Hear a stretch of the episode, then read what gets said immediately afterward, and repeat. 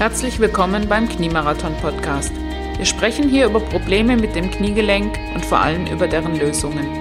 Du bekommst wertvolles Wissen, Tipps und hörst Experteninterviews rund um das Thema Knie. Mein Name ist Katrin Klunk und ich begrüße dich in meiner Sendung. Episode Nummer 6 Medizinisches Gutachten nach Knieverletzung, wie die Begutachtung abläuft.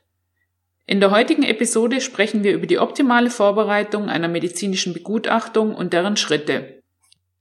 Ganz herzlich willkommen, Herr Dr. Gille. Willkommen zurück.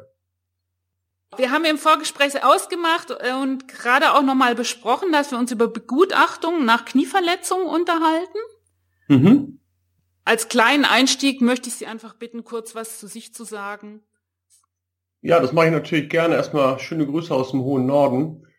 Mein Name ist Justus Gille, ich bin Orthopäde und Unfallchirurg und arbeite am Universitätsklinikum Schleswig-Holstein am Campus in Lübeck. Und die meiste Zeit meines Tages verbringe ich damit, Verletzungen, insbesondere Sportverletzungen am Kniegelenk ähm, zu behandeln. Und da schließt sich aber auch an, dass viele dieser Verletzungen eben im Verlauf auch eine Begutachtung erfordern aus äh, verschiedenen Gründen. Ähm, und das ist der Grund, ähm, warum wir uns heute über das Thema Gutachten nach Knieverletzungen unterhalten. Sie haben schon gerade gesagt, als Stichwort Begutachtung, vielleicht können wir den Begriff jetzt einfach auch mal für den Laien klären. Was heißt denn das letztendlich? Also der, der Grundgedanke einer medizinischen Begutachtung ist, dass, ähm, dass der Gutachter, also der medizinische Gutachter soll dem Auftraggeber, und das können ganz unterschiedliche Institutionen sein, eben helfen, eine Erkrankung oder Verletzung äh, einzuordnen in einen medizinischen Geschehensablauf, ähm, so dass das dann auch rechtlich in Bestimmung ähm, standhält und eben eine Einordnung ermöglicht.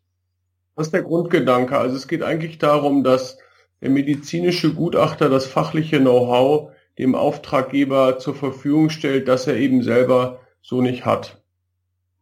Jetzt würde es mich interessieren, gibt es da so spezielle Stellen in Deutschland oder wie ist es geregelt? Also es gibt tatsächlich ähm, ähm, Kollegen, die sehr viel Erfahrung mit Gutachten haben, äh, andere haben eher weniger. Es gibt auch richtige äh, Gutachterstellen, da wo es natürlich sehr viel gemacht wird, aber es gibt eigentlich keine äh, beschriebene Qualifikation, die man erfüllen muss, um medizinischer Gutachter zu sein. Also überspitzt gesagt, es gibt keinen Facharzt für medizinische Begutachtung. Kann ich mich sozusagen von jedem Arzt begutachten lassen oder muss ich dahin, wo ich hingeschickt werde? Oder wie funktioniert das in der Praxis? Ähm, das, ist, das ist tatsächlich unterschiedlich. Also das Recht, einen Gutachter vorzuschlagen, das hat man immer.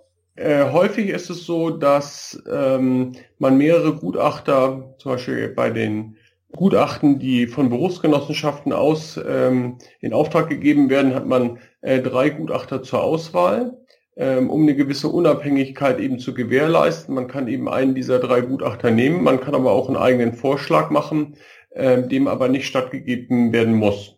Aber häufig ist es, wenn man das Gespräch sucht, ähm, kann man sicherlich einen Gutachter finden, der sowohl dem Auftraggeber als auch einem selber passend erscheint. Okay, und Sie haben jetzt gerade gesagt, also ein, ein Auftraggeber ist sozusagen die Berufsgenossenschaft.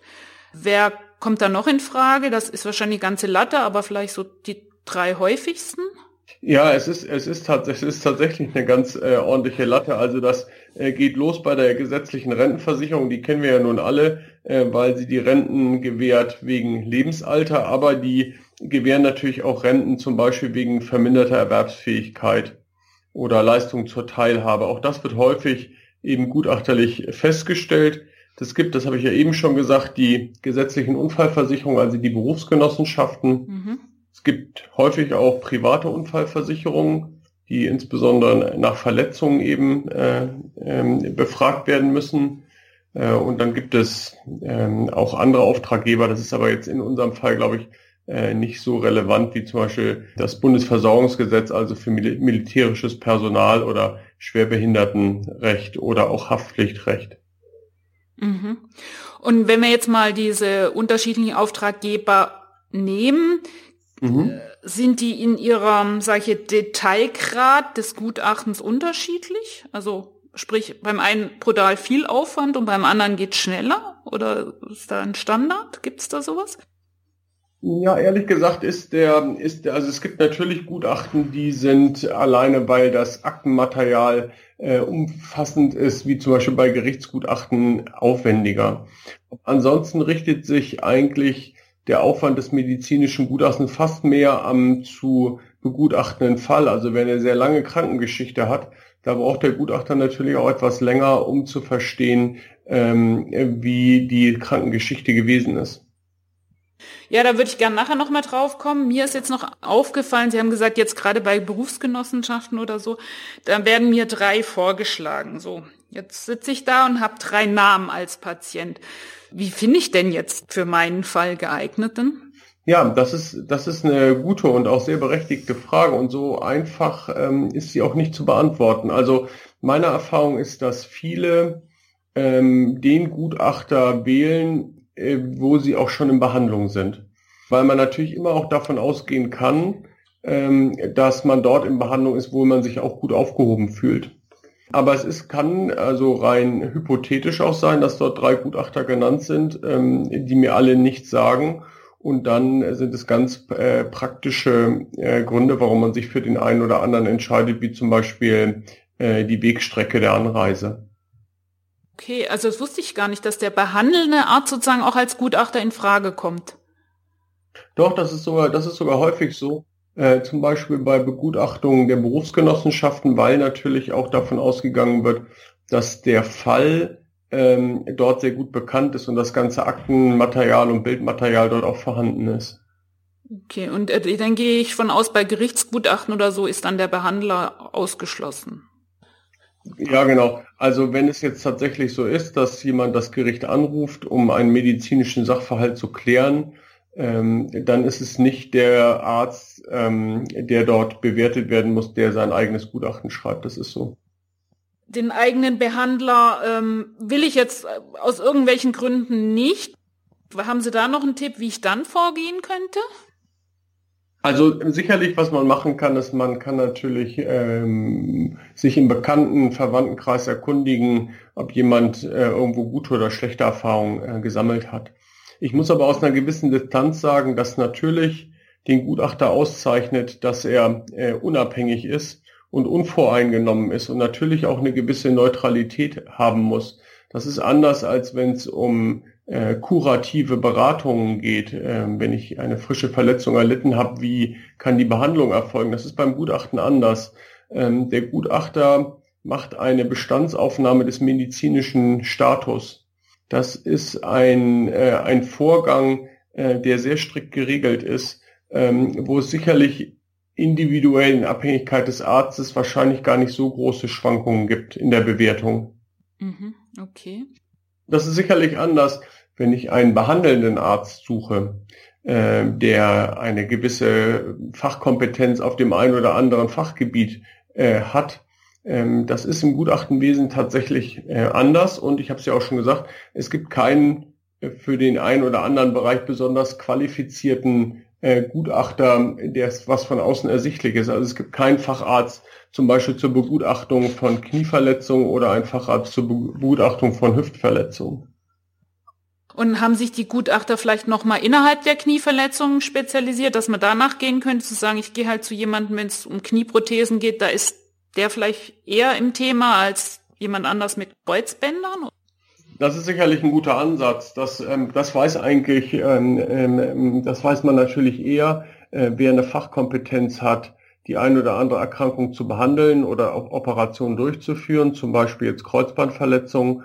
Und dann weiß man auch, dass in diesem, in dieser Praxis oder Klinik, wo sehr viele Kreuzbänder operiert werden, auch entsprechend viele Gutachten in diesem Bereich anfallen ähm, so dass auch da man davon ausgehen kann oder rückschließen kann von der OP-Zahl auf die Kompetenz auch, die bei den Gutacht, bei der Gutachtenerstellung ähm, an den Tag gelegt wird.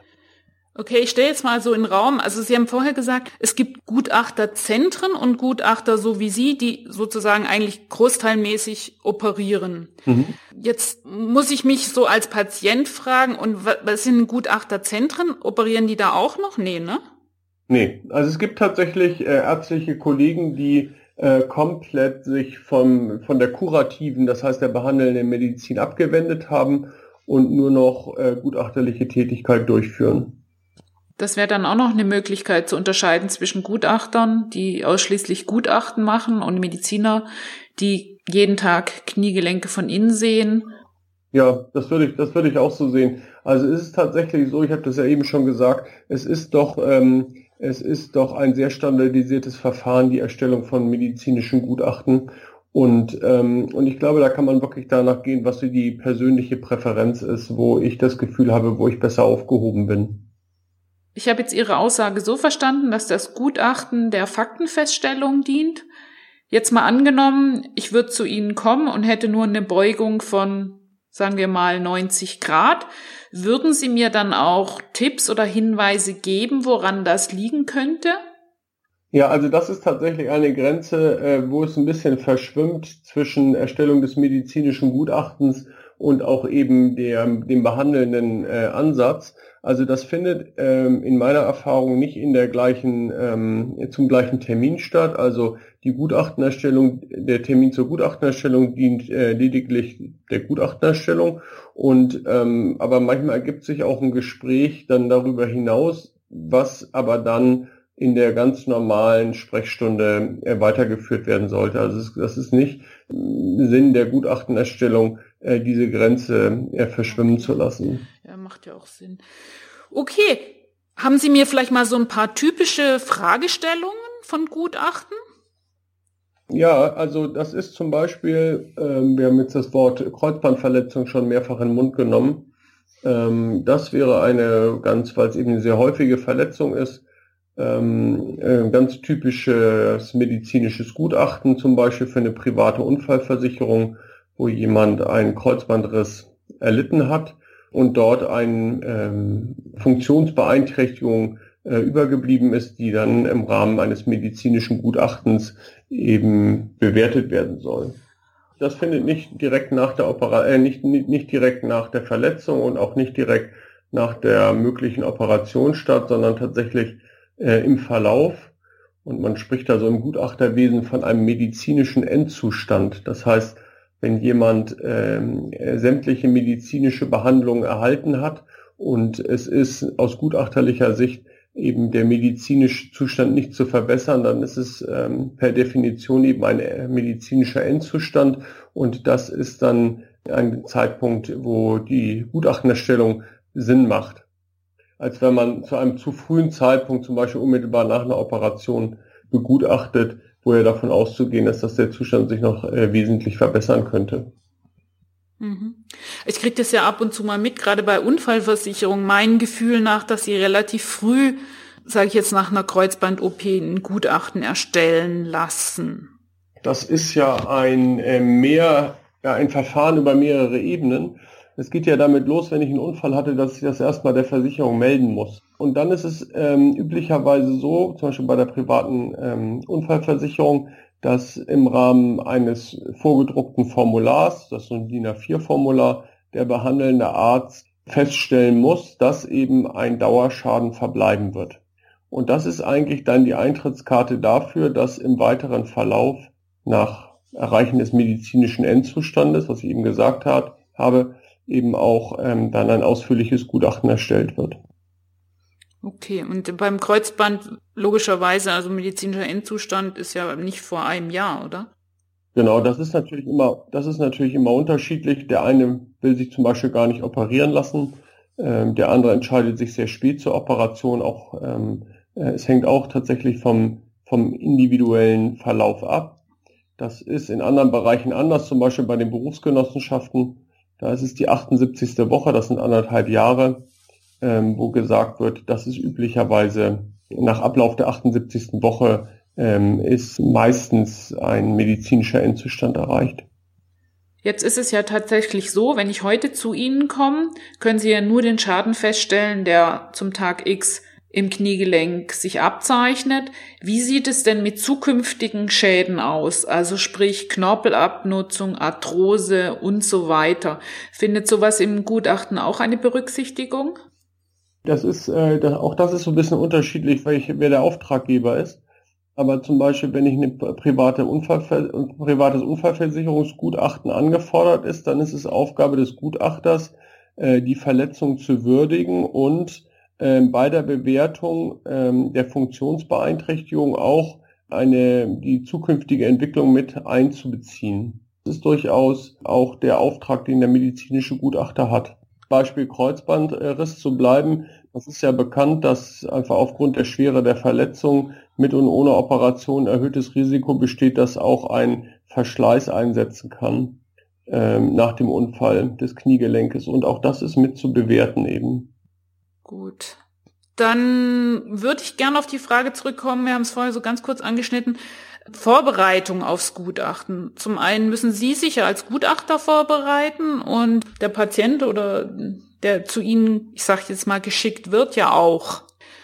Wie bereiten Sie sich denn konkret vor? Also ähm, wir bekommen von dem ähm, wir bekommen von dem Auftraggeber ähm, die Patientenakte, also Kopien der Patientenakte. Das geht natürlich nur deswegen, weil der ähm, Versicherte zum Beispiel mal seine Versicherung äh, eine Schweigepflichtsentbindung unterzeichnet hat, sonst dürften wir das ja gar nicht bekommen. Das heißt, man hat schon zumeist ein relativ vollständiges Aktenmaterial vorliegen. Das ermöglicht einem vor der Gutachtenerstellung schon einmal, sich in den Fall einzulesen. Ich finde es aber auch immer wichtig, und das ist dann der zweite Schritt, dass im Rahmen der Gutachtenerstellung zum Beispiel die Vorgeschichte ähm, nochmal der Betroffene selber erzählt, weil sich, das ist meine Erfahrung, der Unfall häufig aus dem Aktenmaterial ganz anders rausliest, als er dann von dem Betroffenen selber geschildert wird. Das heißt, auch ich als Patient sollte mich darauf vorbereiten, weil ich sage jetzt mal, wenn ich mit einer langen Kniegeschichte, die sich vielleicht über fünf oder zehn Jahre streckt, zu Ihnen komme, weiß ich ehrlich gesagt nicht mehr, war die Operation im Jahr 2014 oder 2013. Genau. Also ich glaube, das wäre auch tatsächlich für beide Seiten, also sowohl für den, der das Gutachten erhält, als auch der, für den, der das Gutachten macht, hilfreich, wenn beide Seiten äh, gut vorbereitet sind. Mhm. Und ähm, das bedeutet, ähm, wenn ich, ist natürlich auch eine besondere Situation, so eine Gutachtenerstellung, dass ich mir zum Beispiel mal meine eigene Vorgeschichte stichpunktartig vielleicht aufgeschrieben habe, genauso wie die Beschwerden, die ich, äh, die ich beklage. Ähm, nicht, dass äh, das Gutachten fertiggestellt ist und mir danach einfällt, äh, was ich eigentlich noch alles sagen wollte oder was mir wichtig war, was ich dann vielleicht vergessen habe. Das finde ich ein ganz wichtiger Hinweis von Ihrer Seite. Es lohnt sich, sich darauf vorzubereiten. Das heißt nicht nur äh, so komplett wie möglich das Aktenmaterial mitzuführen oder auch Bildmaterial. Das ist eigentlich auch sehr häufig. Zum Beispiel, wenn nach dem Unfall eine MRT-Untersuchung erfolgt ist, dass diese eben auch dann äh, mit, mitgebracht wird, dass man da auch Einsicht haben kann, wie es tatsächlich äh, zum Zeitpunkt kurz nach dem Unfall aussah so in meinem Fall, da sammeln sich ja das eine oder andere MRT dann tatsächlich an. Welches wollen Sie denn? Das erste, die alle zwischendrin oder das aktuellste? Na, also ich will alle. Okay. Und ich will aber auch selber entscheiden, welche ich mir angucke und welche nicht. ähm, das ist tatsächlich von Fall zu Fall unterschiedlich. Ich habe das auch schon gehabt, gehabt im Rahmen der Gutachtenerstellung, dass da ähm, ein Missverständnis war, ob es jetzt wirklich erforderlich ist, alle alle MRTs anzugucken, ja oder nein. Ähm, also das äh, weiß man mit der Berufserfahrung, welche da eben entscheidend sind und welche nicht. Jetzt stellt sich für mich die Frage, sammelt die der Auftraggeber bei den unterschiedlichen Ärzten ein oder mache ich es mir eigentlich nicht einfacher, wenn ich sozusagen nach dem Arztbesuch immer gleich die Unterlagen einsammle? Äh, es macht eigentlich beides Sinn, muss ich sagen. Also es macht Sinn ähm, sowieso für einen selber, dass wenn irgendwelches medizinisches Material über einen angefordert, äh, angefertigt wird, dass man das auch für sich sammelt. Ähm, zum Beispiel in einem Aktenordner, OP-Berichte oder MRT-Berichte. Ähm, aber es ist auch so, dass, ähm, dass die Versicherung sich selber bemüht, eben das Aktenmaterial so vollständig wie möglich äh, zur Verfügung zu stellen. Also ich für mich habe das ja so gelöst, ich habe inzwischen das alles eingescannt. Kann ich Ihnen das auch elektronisch zur Verfügung stellen? Ja, das geht auch auf jeden Fall. Ja, an der Stelle würde ich gern für den Hörer noch mal kurz zusammenfassen. Erstens, sammle immer die Unterlagen ein, unmittelbar nachdem du beim Arzt warst. Scanne sie ein und zieh dir immer eine Kopie vom MRT. Genauso ist es mit dem Auflistung von wann ist welche Operation gewesen, wo war ich wann und welche Restbeschwerden habe ich. Hinterher ist es wirklich mühsam, sonst alles nochmal zusammenzutragen. Genau, also wenn man so die Bestandteile des Gutachtens sich, ähm, sich anguckt, dann sind es auch genau die Sachen, die eben abgefragt werden. Das geht einmal um die Vorgeschichte, da so geht's meistens los. Ähm, dann wird abgefragt, ähm, welche Beschwerden man eigentlich hat. Und da geht es wirklich darum, und es macht auch Sinn, sich das in Ruhe zu überlegen und einmal aufzuschreiben, weil, weil man dann am besten die, die erlebte Realität wiedergeben kann. Also es gibt auch in die eine wie die andere Richtung eben Ausreißer. Manchmal hat man das Gefühl, ähm, dass da doch erhebliche äh, Folgeschäden verblieben sind und die Beschwerden sind eigentlich, werden als ausgesprochen gering angegeben. Vielleicht auch, ähm, weil sich jemand im Rahmen der Gutachtenerstellung da nicht ganz traut, die Wahrheit zu sagen. Es gibt es aber auch genau andersrum, äh, dass jemand ein sehr, sehr intensives Erlebnis hat der äh, zurückgebliebenen Unfallfolgen. Und ähm, natürlich ist auch das äh, Aufgabe des Gutachters, rauszufiltern, wer, ähm, wer erzählt da wirklich ähm, die Wahrheit oder ähm, wer hat da vielleicht, mit wem geht da vielleicht auch die Fantasie so ein bisschen durch. Und es geht wirklich darum, in dem Gutachten festzustellen, welche Unfallfolgen sind in der Realität verblieben. Und da will Ihnen der Gutachter, will Ihnen das auch gerne ermöglichen in seinem Gutachten und dafür, äh, das machen Sie ihm leichter, wenn sie ihm einfach die Wahrheit und die Realität da wiedergeben. Jetzt bin ich ja von Hause aus Psychologin und ich würde, und jetzt korrigieren Sie mich, wenn ich das total falsch im Denken habe, ich würde wahrscheinlich so vorgehen. Und wenn Sie jetzt mein, mein Part wären, würde ich sagen, hören Sie, ich habe immer rechts außen Schmerzen, das tritt vor allem im Alltag bei Situationen, sage ich jetzt mal, Treppen steigen, Einkaufswagen schieben, aus dem Auto aussteigen und so weiter auf. Hilft Ihnen das, wenn man das sozusagen mit dem, mit dem normalen Leben verknüpft, anstatt ich nur sage, ich habe hier irgendwie rechts außen immer so komisches Ziehen? Nee, genau, genau das ist das. Und äh, mit Erfahrung als Gutachter weiß man auch schon, ähm, äh, oder gibt es viele Fälle, die sich ähneln. Die äh, Kniebeschwerden nach langen Autofahrten, wo man sich erstmal wieder äh, an die Bewegung gewöhnen muss, dass man schlecht im Kino sitzen kann oder vielleicht auch äh, im Kino gerne am Ende der Reihe sitzt, um sein Bein auszustrecken. Das sind alles Geschichten, die sind wichtig und die sind auch glaubhaft dann dargestellt, welche Probleme man wirklich hat. Probleme beim Treppensteigen oder Einschränkung der Gehstrecke, was. Der Schmerz an sich sind, ist ja sowohl subjektiv als auch ein Teil wahrscheinlich provozierbar objektiv. Genau. Und das sind, das sind ganz wichtige äh, Bestandteile eben auch des Gutachtens, ähm, dass dort die subjektiven Beschwerden auch wiedergegeben werden. Also es gibt ja ein, äh, es gibt ja ein, ähm, ein Schmerz, der äh, in der Schilderung ähm, dem entspricht, wie man das auch ähm, als Folge der Verletzung äh, erwarten würde. Dann ist das in sich stimmig. Es gibt natürlich auch einen Schmerz, der zum Beispiel jetzt sich in der Bildgebung oder durch den geschilderten Unfall nicht äh, vollumfänglich erklären lässt oder als extrem äh, extrem stark beschrieben wird, dann ist es so, dass, ähm, wenn was jetzt meine Person betrifft, es so ist, dass ich als Orthopäde und Unfallchirurg das bewerte, ähm, was für in meinem Fach, äh, was in mein Fachgebiet fällt. Und ähm, sollte jetzt zum Beispiel der Schmerz sehr stark im Vordergrund stehen und gar nicht so sehr das, was der Orthopäde oder Unfallchirurg da feststellen kann, dann müssen eben auch andere Fachgebiete da hinzugezogen werden. Neurologen, Schmerztherapeuten oder auch Psychiater.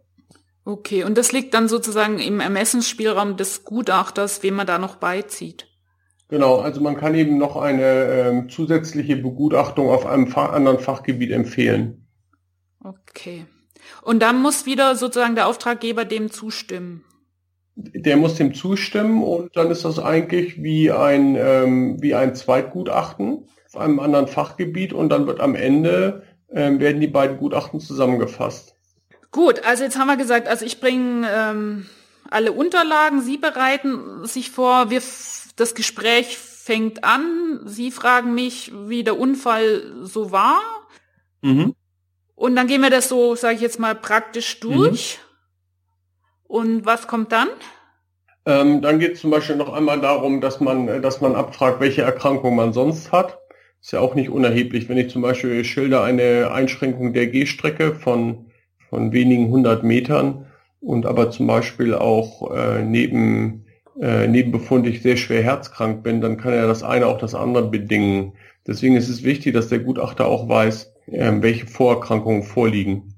Ja, das ist ja noch ein mega wichtiger Hinweis. Heißt es, ich muss jetzt angenommen, ich hätte jetzt eine Herzerkrankung, muss ich da dann auch noch die Unterlagen mitbringen oder läuft das dann so?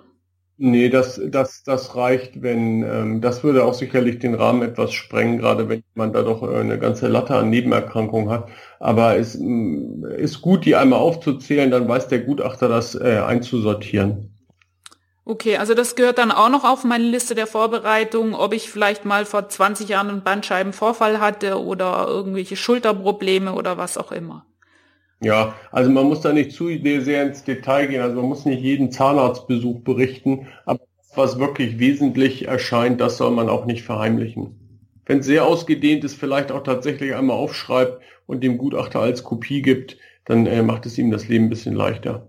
Okay, also dann haben wir die sonstigen Erkrankungen besprochen und was wäre dann der nächste Schritt?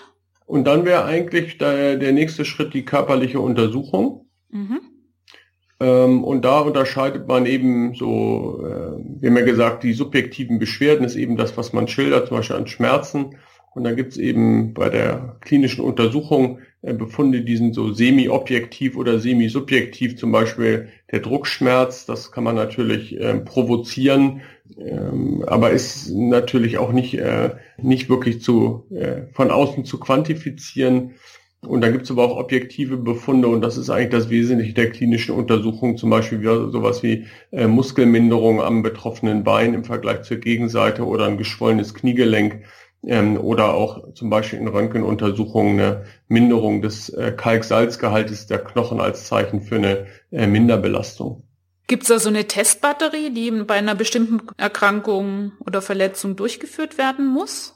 Ja, also es ist eine ziemlich ausführliche klinische Untersuchung im Rahmen der Gutachtenerstellung, fokussiert auf das Gelenk. Also wenn angenommen, es ist eine Verletzung am Knie, es ist natürlich im Wesentlichen die Untersuchung des Kniegelenkes, aber auch der angrenzenden Gelenke, das gehört auch dazu. Ähm, es ist jetzt aber nicht so, dass, äh, dass es eine allumfassende Untersuchung ist. Also es wird jetzt bei einer, Unter äh, bei einer Begutachtung des Kniegelenkes nicht automatisch auch auf Herz und Lunge gehört. Aber jetzt nochmal, um es aufs Kniegelenk zu gehen, das heißt, Sie gucken sich auch die Hüfte an und das Fußgelenk. Genau, ich kann das ja mal so einfach ganz exemplarisch, ähm, wenn mir das mal praktisch ist. Also es geht darum, dass man ähm, dass man erstmal im, im Stehen untersucht, äh, was der zu begutachten überhaupt kann. Kann er zum Beispiel mit Einbeinstand, kann er in die Hocke gehen mit einem Bein oder mit äh, beiden Beinen, kann er sich auf die Zehenspitzen stellen und auf die Hacken stellen. Ähm, hat er einen Beckengeradstand oder hat er die Tendenz mit einer Seite, äh, dass das Becken abkippt? Ähm, und nach dieser begonnenen Untersuchung im Stehen erfolgt dann die Untersuchung im Liegen und da geht es dann um Beweglichkeiten, um Druckschmerz, um spezifische Tests, wie zum Beispiel Meniskuszeichen, sind die positiv oder negativ. Und es geht auch um die Bestimmung des Bewegungsausmaßes, also Streckenbeugen, ob da Einschränkungen bestehen oder nicht. Und um das auf das Thema Kreuzband nochmal zurückzukommen, auch da gibt es verschiedene etablierte klinische Tests, die dann auch durchgeführt werden. Das heißt, wie stabil oder instabil ist das Knie eben. Und gerade bei Beugung und Streckung wird das vermessen oder Augenmaß? Ja, das ist beides möglich. Das, das liegt ein bisschen am Gutachter. Ähm, also jeder Orthopäde-Unfallchirurg hat so ein Winkelmesser in der Tasche und ähm, das kann man dann da mit diesem Gerät objektivieren, so wie man auch zum Beispiel Instabilitäten am Kniegelenk ähm, auch ähm, objektivieren kann mit so speziellen Messeinrichtungen. Ja, mit so Rollimetern, ne? So. Genau. Und das dann im Vergleich zur Gegenseite. Genau, und zum Beispiel objektivierbar sind natürlich auch die, die Unterschiede in den äh, Umfängen ähm, zum Beispiel am Oberschenkel, ähm, wenn ich da deutlich weniger Muskelweichteil habe als auf der Gegenseite, spricht das natürlich dafür, dass ich äh, das Bein schon längere Zeit nicht voll einsetze äh, und dadurch auch sich die Muskeln schon zurückgebildet haben. Sie haben gesagt, so eine ausführliche klinische Untersuchung, was kann ich mir da vorstellen? Reden wir da von 30 Minuten, 15 oder 10? Ja, also das ist natürlich auch sehr von der Fragestellung abhängig, aber ich denke, ähm, also eine Gutachtenerstellung äh, gibt es eigentlich unter 15 Minuten gar nicht und nach oben ist es offen. Ähm, die meisten Gutachten liegen vielleicht bei einer halben Stunde. Wie verhalte ich mich am besten, wenn ich das Gefühl habe als Patient, hoppla, da geht's aber mega schnell? Na, ich glaube, es geht tatsächlich, also nur die Schnelligkeit ist, ähm, ist natürlich ähm, ein schwieriges Kriterium. Ich würde da eher denken, wenn ich das Gefühl habe, der Gutachter ist vielleicht nicht sorgfältig genug, stellt nicht das fest, dann würde ich tatsächlich äh, durchaus, ist ja ähm, möglich darauf hinzuweisen äh, und zu fragen, haben Sie das jetzt wirklich in dem Maße auch festgestellt, wie ich das so äh, empfinde oder wie es auch der Realität entspricht. Also die Schnelligkeit alleine ist, glaube ich, da kein, kein wesentliches Argument, aber die Sorgfalt durchaus.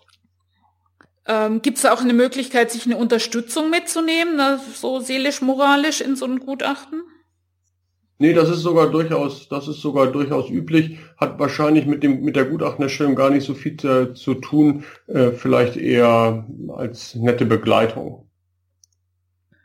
Okay, gut, dann ähm, kommt die sozusagen die körperliche Untersuchung und was ist dann der nächste Schritt?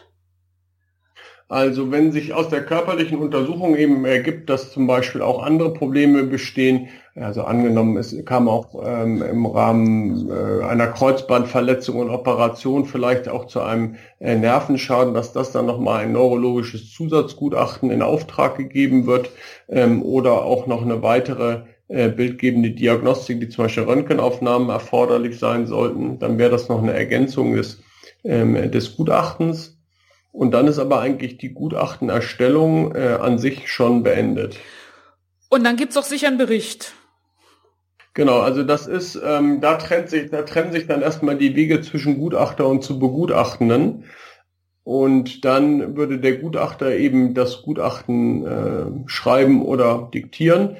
Ähm, dann wird es entsprechend in Papierform gebracht und er geht dann dem Auftraggeber äh, zu und nicht dem zu begutachtenden.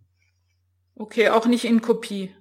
Auch nicht in Kopie. Also ähm, in den meisten Fällen ist das so, dass der Gutachter am Ende des Gutachtens schreibt, dass, schreibt, dass aus medizinischen Gründen nichts dagegen spricht, äh, dass auch der Betroffene das Gutachten erhält. Aber das ist tatsächlich, ähm, obliegt es dann dem Auftraggeber, das als Kopie weiterzugeben, weil der praktisch den Auftrag für die Gutachtenerstellung erteilt hat.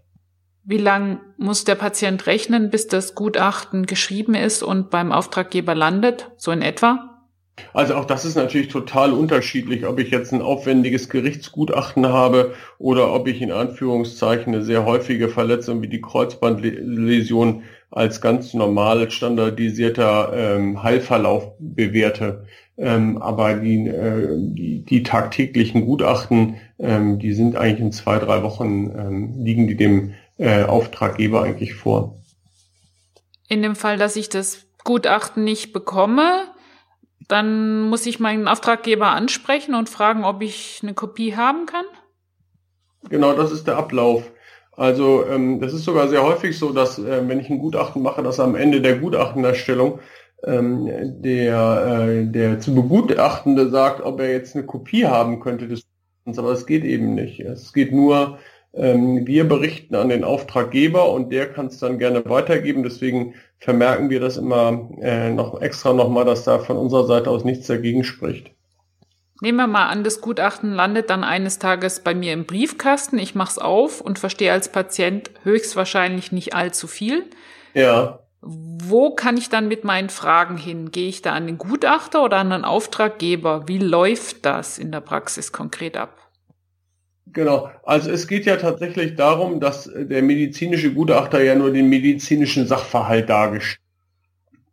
Und dann geht es äh, darum, dass mein primärer Ansprechpartner, wenn mit dem Gutachten Fragen sind, ist dann tatsächlich der Auftraggeber, also die Versicherung oder Berufsgenossenschaft, ähm, sollten medizinische Fragen sein, äh, dann äh, ist natürlich der Arzt des Vertrauens der richtige Ansprechpartner. Also Arzt des Vertrauens, ähm, sozusagen mein ursprünglich behandelnder Arzt oder wo ich das Gutachten gemacht habe? Beid, beides möglich. Genau, wenn es erstmal Verständnis, Verständnisprobleme sind, ne? Oder ich habe vielleicht auch irgendjemanden in der Familie, der äh, medizinisches Know-how hat, der mir hilft, das Gutachten zu verstehen. Es ist halt schon ziemliches Medizindeutsch, was da drin steht. In der Tat für den Laien ehrlich schwer zu verstehen. Ich merke das immer, wenn Blogleser bei mir nachfragen. Trotzdem, es gibt ja auch ein paar Internetseiten, die ich in den Show Notes verlinke, die beispielsweise die Medizinwörter recht gut übersetzen. Das ist sicherlich auch nochmal eine Hilfe für den Anfang. Was wäre dann der nächste Schritt? Kriege ich da einen schriftlichen Bescheid? Genau, Sie kriegen einen schriftlichen Bescheid. Und äh, also in den meisten Fällen, zum Beispiel private Unfallversicherung oder jetzt auch Berufsgenossenschaft, da kriegen Sie, ähm, da kriegen Sie schriftlich Bescheid über, über das Ergebnis. Weil es ist ja tatsächlich, deswegen hatte ich das am Anfang auch gesagt, also der Gutachter, der macht ähm, praktisch fügt das medizinische Know-how dem Auftraggeber, führt dazu, damit der dann eine Entscheidung fällen kann. Und äh, die Entscheidung ist nicht unbedingt die Entscheidung des medizinischen Gutachters, sondern hat natürlich, wenn ich zum Beispiel jetzt ein privates Unfallversicherungsgutachten habe und der medizinische Gutachter, der stellt eine gewisse Schwere äh, der Beeinträchtigung fest, dann geht es natürlich immer noch um die Versicherungsbedingungen, was zum Beispiel am Ende als Zahlung dann dort ähm, besprochen wird. Das ist ja völlig außerhalb äh, der Aufgabe des medizinischen Gutachters. Das erklärt auch die teilweise enormen Unterschiede, ne? Mhm. So, jetzt habe ich als Patienten Entscheid, bin aber nicht so ganz damit einverstanden, was darin steht. Mir ist klar, wir können das Rechtliche hier jetzt an der Stelle nicht klären, aber jetzt gehen wir mal von aus, und da bin ich mir recht sicher, dass ich ein Anrecht auf Widerspruch habe. Ich lege also einen Widerspruch ein. Wie geht's dann weiter? Gehe ich dann zum gleichen Gutachter zurück oder bekomme ich da einen neuen vorgeschlagen und beziehungsweise zugewiesen? Na, ich kann, ich kann da mal ein praktisches Beispiel machen. Also es ist so, äh, jemand fällt bei der Arbeit äh, auf das Knie, äh, weil er, weil irgendwas auf dem Boden liegt und er stolpert darüber. Also er fällt direkt auf das Knie, hat Schmerzen und der behandelnde Arzt sagt, lass uns mal ein MRT machen. Es wird ein MRT gemacht und es kommt dabei raus, dass der Meniskus gerissen ist. Ähm, dann gibt es, gerade wenn es um die Berufsgenossenschaft geht, dann gibt es Gutachten, wo es darum geht, ist der Meniskusriss jetzt wirklich durch den Unfall entstanden oder war der vielleicht auch schon vorher da, aber hat einfach keine Beschwerden gemacht. Und das sind sogenannte Zusammenhangsgutachten, die dann gemacht werden, wo auch manchmal ähm, bei rauskommt, dass es eben nicht vom äh, Unfall, ähm, äh, Unfall abhängig ist, der Meniskusriss, sondern schon vorher bestanden haben muss. Ähm, das kann ich nachvollziehen, dass der ein oder andere da anderer Meinung ist. Yeah. Und sollte das so sein und er behält eben einen Bescheid, dass, ähm, dass der Meniskusriss als nicht vom Unfall abhängig bewertet wird, dann kann er da Einspruch gegen erheben. Dann ist das am Ende so, gibt es verschiedene Möglichkeiten, aber dass der gleiche Gutachter jetzt nochmal ein Gutachten macht, das ist eigentlich nicht so, weil natürlich davon ausgegangen wird, dass der wieder zur gleichen Einschätzung kommt. Okay. Gut. Und dann geht praktisch das Prozedere wieder von vorne los. Ich kann mehrere Gutachter oder nur einen und dann muss ich dann dahin, sozusagen. Bei Widerspruch. Ja, unterschiedlich. Aber das ist tatsächlich dann mehr eine Frage, die man mit einem Rechtsanwalt oder Rechtsbeistand erläutern sollte. Das ist ja jetzt, ähm, Sie haben gerade ein ganz wichtiges Thema angesprochen, je länger eine Kniegeschichte geht, umso weniger kann man ja, ich glaube, Juristendeutsch auf die Kausalität schließen. Also sprich, was ist Henne und Ei, oder? Die, war die Arthrose vorher schon da oder ist sie jetzt da, weil der Meniskus vor vier Jahren kaputt gegangen ist? Wenn man, äh, sage ich jetzt nicht zufällig ein MRT gerade gemacht hat und wer macht schon zufällig ein MRT, wenn er keine Beschwerden hat, ähm, ist ja schwer zu zu beweisen als Patient, oder? Ja, das stimmt. Ähm, aber es ist tatsächlich so, es gibt mittlerweile eine recht gute äh, Datenlage an Studien, äh, die einem als medizinischer Gutachter die Entscheidung ähm, äh, gut untermauern lassen. Und das mag aber im Einzelfall ähm, schwer zu verstehen sein als Betroffener. Das kann ich auch gut nachvollziehen. Ähm, aber dem gegenüber diesem, ähm, ja, äh, diesem Gefühl steht eben doch eine erhebliche medizinische Datenlage. Also um nochmal zum Beispiel Meniskus zu kommen, so ist eigentlich Konsens, dass ein Meniskusriss erst oder meistens dann auftritt, wenn auch noch weitere Verletzungen im Knie vorliegen, zum Beispiel ein Kreuzbandriss plus Meniskusriss oder äh, Innenbandriss plus Meniskusriss. Das sind Verletzungen, die glaubhaft sind. Der äh, Meniskusriss alleine ist eben immer zu diskutieren, ob der wirklich nur durch den Unfall entstanden ist. Das ist aber schon ziemlich speziell. Ja. Trotzdem nochmal konkret die Frage von meiner Seite, wäre es, also jetzt bei Knieverletzungen, bei Berufskrankheiten äh, ist es natürlich was anderes, weil der häufiger wahrscheinlich ähm, Verschleiß an beiden Seiten mhm. Kniegelenken ist, aber angenommen, ich habe jetzt einen Skiunfall oder was auch immer, wäre es da nicht eine Idee zu sagen, naja, jetzt gucken wir uns mal das gesunde Knie an, wenn das gar keine Arthrose hat und nur das Verunfallte hat Arthrose, dann ist es doch jetzt mal weg von der Datenlage eigentlich logisch, dass wahrscheinlich, wenn er diesen Unfall nicht gehabt hätte, oder denke ich da jetzt komplett falsch? Nee, also das ist, das ist ein, das ist ein guter Gedankengang und es ist auch ein möglicher Hinweis darauf, dass, ähm, dass das vom Unfall abhängig sein könnte. Okay. Es ist ja, ich frage ja nur deswegen nach, weil man kriegt ja kein MRT fürs gesunde Knie. Ähm, ja, das stimmt. Äh, rein theoretisch ist es natürlich möglich, im Rahmen der Gutachtenerstellung zum Beispiel ein Röntgenbild zu machen. Ähm, das wurde, wurde jahrelang gemacht. Das macht man jetzt heutzutage wegen der Strahlenhygiene nicht. Aber das war der Gedanke, warum das eben früher so verfolgt wurde. Also es ist tatsächlich, es ist, es ist komplex und liegt auch dann wirklich am Einzelfall. Aber ähm, also mir ist einfach nur wichtig, das darzustellen, dass die medizinische Entscheidung schon eine erhebliche medizinische Datenlage hat, auf die sie sich berufen kann, auch wenn manchmal die Entscheidungen nicht so primär ähm, ersichtlich sind vielleicht. Ja, und von Patientenseite gilt halt, der Blickwinkel ist doch klar, damals, als ich hingeflogen bin.